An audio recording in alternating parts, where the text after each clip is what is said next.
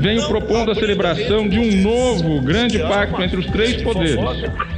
Será que não está na hora? O presidente brincando de presidir o Brasil. Não nasci para ser presidente. Os Três Poderes, um podcast de Veja. Olá, hoje é 17 de janeiro e estamos começando mais um capítulo do podcast Os Três Poderes. Hoje eu vou ter o prazer, eu sou Augusto Nunes, estou aqui no estúdio da Veja e vou ter o prazer de conversar com a minha querida amiga jornalista Dora Kramer, que está no Rio de Janeiro. O Noblar continua gozando de imerecidas férias, isso aí eu posso dizer porque está longe, não está ouvindo. Então converso só com a Dora, que vale por dois. Tudo bem, Dora? Tudo ótimo, morrendo de inveja do Noblar que está farreando em Recife. Bom, ele não vai poder comentar uh, a capa da Veja, que é o nosso primeiro tema. Uh, chamada de capa. Hollywood fica ali bem perto. Ah, subtítulo: A polarização política brasileira e a narrativa petista de golpe no impeachment chegam ao Oscar com a indicação de Democracia em Vertigem, de Petra Costa, a estatueta de melhor documentário. A reportagem de capa escrita por Marcelo Marti e Eduardo Gonçalves, tem como título O Drama Nacional no Oscar.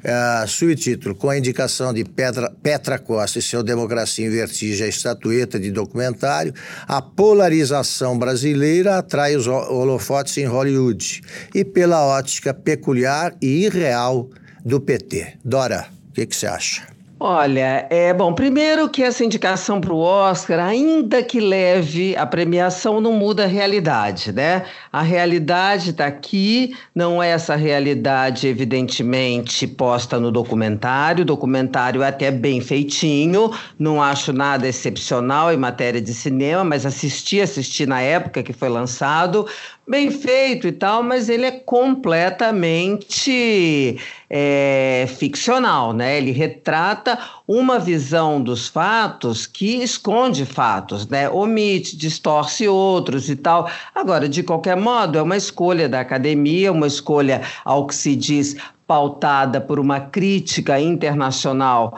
às posições do presidente Jair Bolsonaro. Não é a primeira vez que isso ocorre em, em termos de documentários. Aquele Michael Moore, que faz, fez também documentários desse, desse tipo, ideologicamente engajados, no, no caso contra o governo do Bush. Mas também eu acho que tem a vantagem que a Petra Costa, cineasta, ela não procura escamotear a posição dela. Já acho um ganho, sabe? Porque esse negócio também de ficar é, com essa coisa de mais, mas não, ela vai lá, faz um filme uh, dando a visão dela, né? Que é uma visão, na minha opinião, eu acho que uh, também no rebatimento dos fatos, ficcional, né? Então, é, já se disse isso, mas eu, re vou repetir porque eu achei bastante interessante, bastante apropriado esse, esse filme ficaria mais adequado concorrendo à categoria de ficção. Meu ponto de vista, eu vou resumir em poucas palavras. Eu acho que quando você faz uma obra de ficção no cinema, você pode eh, contestar críticas eventuais aí ao conteúdo com aquela frase que os diretores gostam muito de usar. Olha, esse é o meu filme, você faz o filme que quiser, cada um faz o filme que quiser. Eu acho que isso se aplica à ficção. No caso dos documentários, eu acho que documentário de verdade é o que obedece a critérios que, de, modo geral, obedece a critérios seguidos pelo jornalismo. Se você vai resgatar um período histórico, você tem de contar a verdade. E tem de, pelo menos, mostrar as duas partes. Né? Você não pode, por exemplo, apresentar como heróis pessoas que estão longe disso e depois você põe para contestá-los gente defendendo a intervenção militar. Não foi isso que provocou o desejo uh, da volta dos militares, não foi o que provocou as manifestações de bom tamanho que queriam se livrar da Dilma por um motivo muito simples. É, o, o impeachment é um instrumento político, na minha opinião, e é um instrumento jurídico que se aplica, uh, que é condicionado por critérios políticos também. Ela, você pode achar um crime menor aquele negócio das, das pedaladas, mas ela caiu a verdadeira razão da queda foi que ela tinha perdido as condições de governar. Isso aconteceu com o Collor também, você pode achar que é isso, né? Só um, um Fiat Elba, né? Diante de tanta roubalheira. Então eu acho que você não pode chamar de documentário o que, a meu ver, é uma peça de propaganda. Eu acho que pode até ganhar os critérios da academia uh, de Hollywood lá costumam me surpreender. Tudo bem, se ganhar, não tô, não fico muito preocupado com isso. Mas eu vi e revi depois da indicação e achei o seguinte: ela contou uma história que é uma fraude. Não aconteceu isso. Quem se orientar por esse documentário para saber o que houve no passado recente, ele vai ver uma coisa fa falsa, uma falsidade. É, eu acho que essa escolha da academia, e aí, como você disse, assim, na categoria de documentário, que deveria ter outro critério, mostra uma total falta de conhecimento do que acontece por aqui, ou, como, como não tem, não acho isso também é, é uma desculpa, falta de conhecimento, porque os fatos foram amplamente divulgados, né? É uma, eu acho que foi, realmente tem essa questão do Bolsonaro internacional com relação, principalmente em decorrência das posições dele com relação ao meio ambiente, e aí você faz uma escolha que é distorcida, né? Então é uma escolha da academia, uma escolha equivocada desse ponto de vista, né? Que você está falando, por isso é que eu disse, mais apropriado do, do, do que documentário seria uma obra de ficção. Realmente não é um documento muito menos histórico. Bom, os detalhes estão na reportagem de capa da Veja, que está nas bancas, né? ou já está nas mãos dos leitores. Dora, Está aqui a manchete da Folha de hoje, né? Na chefia da SECOM, Weingarten esteve 67 vezes com clientes. É a continuação da história do Fábio Weingarten, que é o, o quem comanda a Secretaria de Comunicação Social da Presidência da República. Né? Ele manteve né, no cargo, ele continuou atuando né, como dirigente de uma agência, diretor de uma agência FH, FW Comunicação, que ganhou um bom dinheiro, ele é sócio majoritário, um bom dinheiro de emissoras de TV e agências de publicidade contratadas pela secretaria e por órgãos do governo federal. Então você começa. Olha, ele alega que se, afastou né, dessa, dessa empresa, mas como demonstram os encontros que ele teve, não se afastou mais ou menos. Ele é sócio majoritário com 95% das ações e os restantes 5% pertencem à mãe dele, Fábio Van, eh, Van Garten. E ele colocou para substituí-lo, para tocar a empresa nesse período em que ele esteja formalmente afastado, simplesmente o irmão da pessoa que ele escolheu para vice dele na SECOM. Quer dizer, o conflito de interesse, na minha opinião, é evidente, né? O presidente Jair Bolsonaro resiste em admitir, fez até uma frase, a meu ver, completamente infeliz, dizendo que se for ilegal a gente vê mais para frente. É o seguinte: esse tipo de ilegalidade não precisa você ver mais para frente, dá, dá para você ver na hora em que você vai escolher as pessoas. Então, não me convence essa história de que o presidente não sabia desses detalhes, que não sabia da impropriedade legal dessa história. E eu acho que ele, essa manutenção, essa insistência, ele só é, engrossa o embornal de outras ilegalidades suportadas pelo presidente Jair Bolsonaro e mostra que ele, candidato, aquele, aquele desapreço dele aos ilícitos era seletivo. E eu vou citar aqui o caso do ministro do Turismo, com Laranjal, do PSL lá em Minas Gerais, o caso do Queiroz, do Fabrício Queiroz, e do próprio filho do presidente, o Fábio, Flávio Bolsonaro, naquela questão da, da divisão da contratação de funcionários mediante a devolução de parte do salário. Então, isso não diz, não é favorável ao presidente Jair Bolsonaro esse tipo de, de tolerância porque ele é tão intolerante com auxiliares que demonstram alguma divergência deles, mas tem sido absolutamente tolerantes com é, casos que fazem parte de um, eu vou chamar de, de, eu ia chamar de departamento, então de uma área que contribuiu muito para a eleição dele. Eu acho que contribuiu enormemente para a eleição dele, que era essa disposição, dita disposição de não compactuar com ilícitos. E com, nesse caso do Van Traub e esses outros que eu citei, acho sim que ele esteja compactuando. Perfeito, concordo com você e acrescento o seguinte: uh, eu lembro que no governo Geisel uh, houve um, incidente entre governo, o governo militar e a oposição. É, não me lembro o episódio exatamente como foi, mas isso é irrelevante. E o Gajo pronunciou a frase, essa que me interessa, né? que é o seguinte: diante dos protestos da, da oposição, dos discursos, ele disse o seguinte: é, não há, eu não ajo sob pressão. Duas horas depois, Ulisses Guimarães disse: Eu só ajo sob pressão. E eu acho isso perfeito. O político, uh, ocupe car uh, cargos executivos ou não, ele tem que, que levar em conta as pressões, é claro.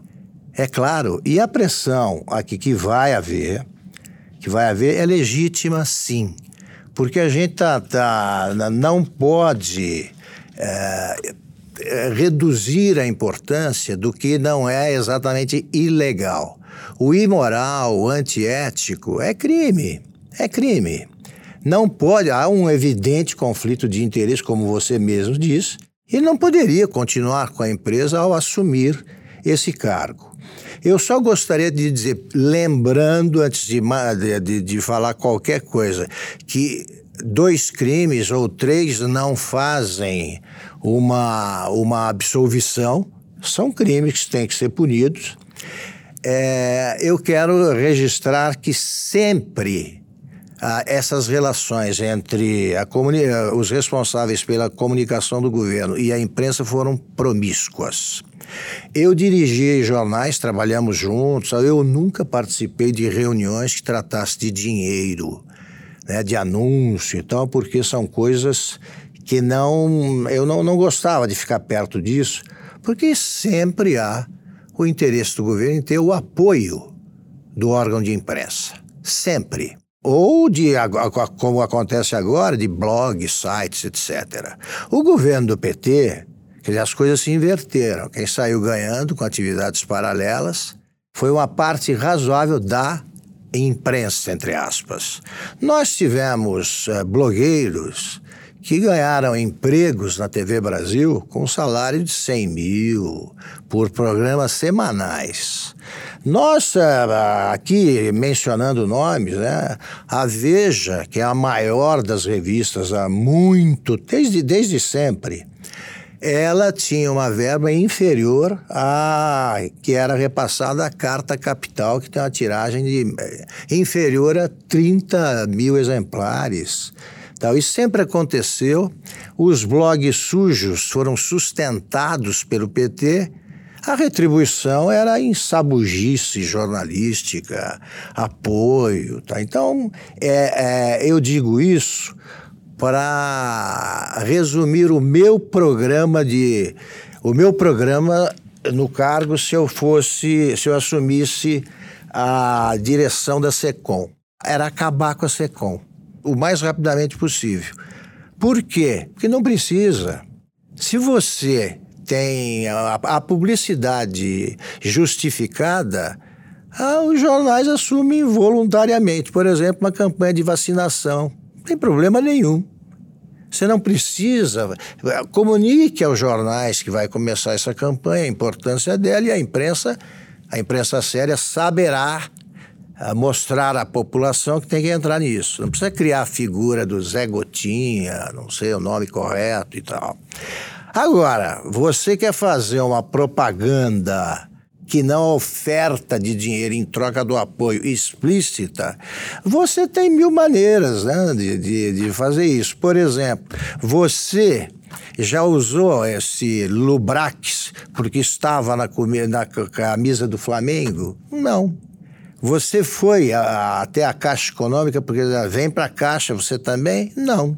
Então, esse tipo de propaganda que não ajuda ninguém e consome um bom dinheiro público, dinheiro dos pagadores de impostos, isso pode ser eliminado, não existe nos países sérios. A sequência desnecessária.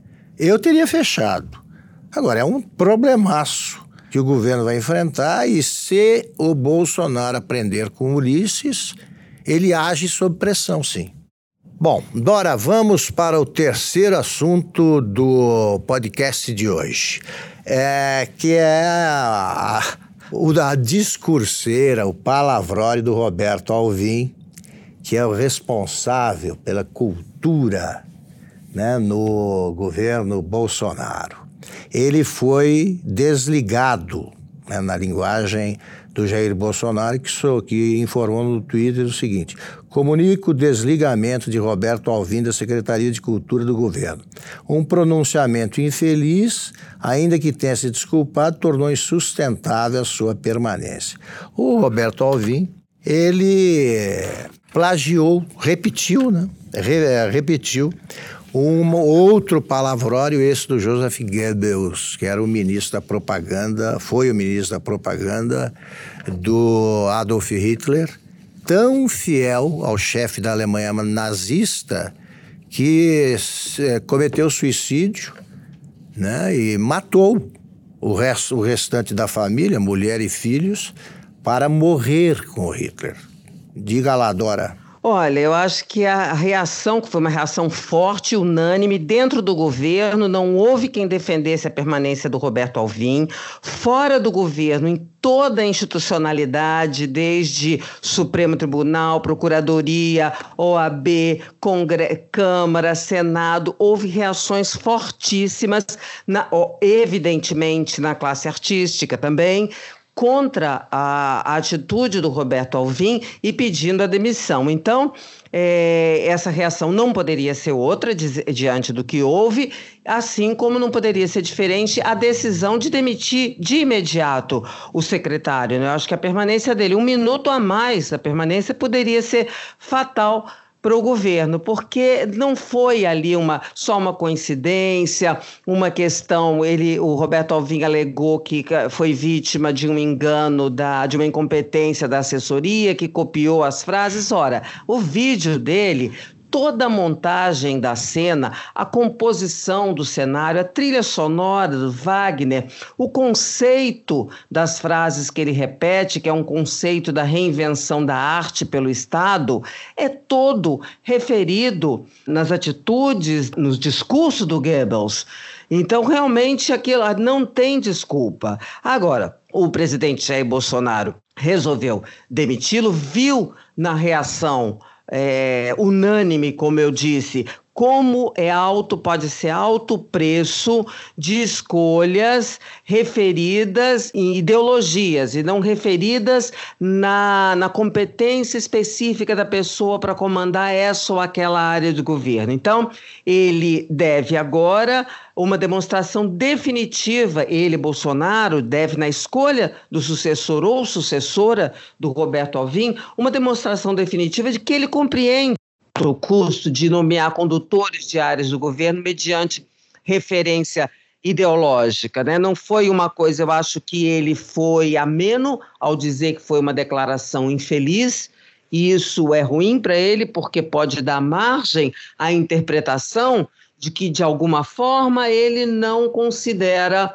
tão grave assim o que houve e que tomou essa atitude só por causa da reação. Não, foi grave, sim, e agora ele fica devendo acho que é o país todo, que é um país, nós somos um país onde o soft poder, né, que é esse decorrente da cultura, é um, um país bem visto internacionalmente em relação a isso, de uma produção cultural muito rica, muito específica, muito bem vista no exterior. Eu acho que ele deve ao país, ele, presidente Bolsonaro, uma escolha de acordo. Ele não pode repetir na cultura o que ele fez na educação, quando ele trocou o 6 do Ricardo Vélez pelo meia dúzia, com aspas, do Abraham Van Traub, que não só não melhorou nada, como piorou bem o setor da educação. De pleno acordo, de novo, é, é o seguinte: essa história de que foi engano do assessor, botou outro ó, um texto que ele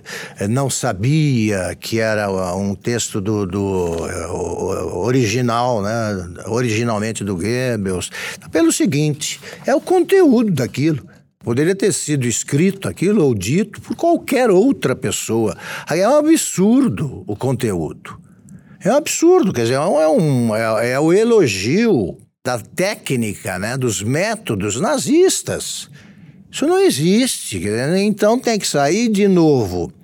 É uma boa perceber que o Bolsonaro, estava citando essa frase no comentário anterior, no, no, tema anterior, agiu sob pressão, sim, isso não é feio, isso, isso engrandece a pessoa, mostra que tem sensatez. Agora, admita isso e melhore a área com a indicação de quem conhece. É simples lidar com isso e existem pessoas conservadoras que são competentes, isso, e não, não, não uh, repetem a idiotia né, de citar um texto de uma, da, de uma das mais sórdidas figuras da Alemanha nazista. Dora Kramer, nós estamos chegando ao final do podcast. Eu queria que hoje você encerrasse, por favor, e se despedisse dos ouvintes. Bom, como sempre, foi ótimo. Comentamos os assuntos mais importantes da, da semana, do dia, enfim, e voltamos então na sexta-feira que vem, aí já esperando que o Noblar tenha encerrado seu período de esbórnia em Recife. Até lá, gente.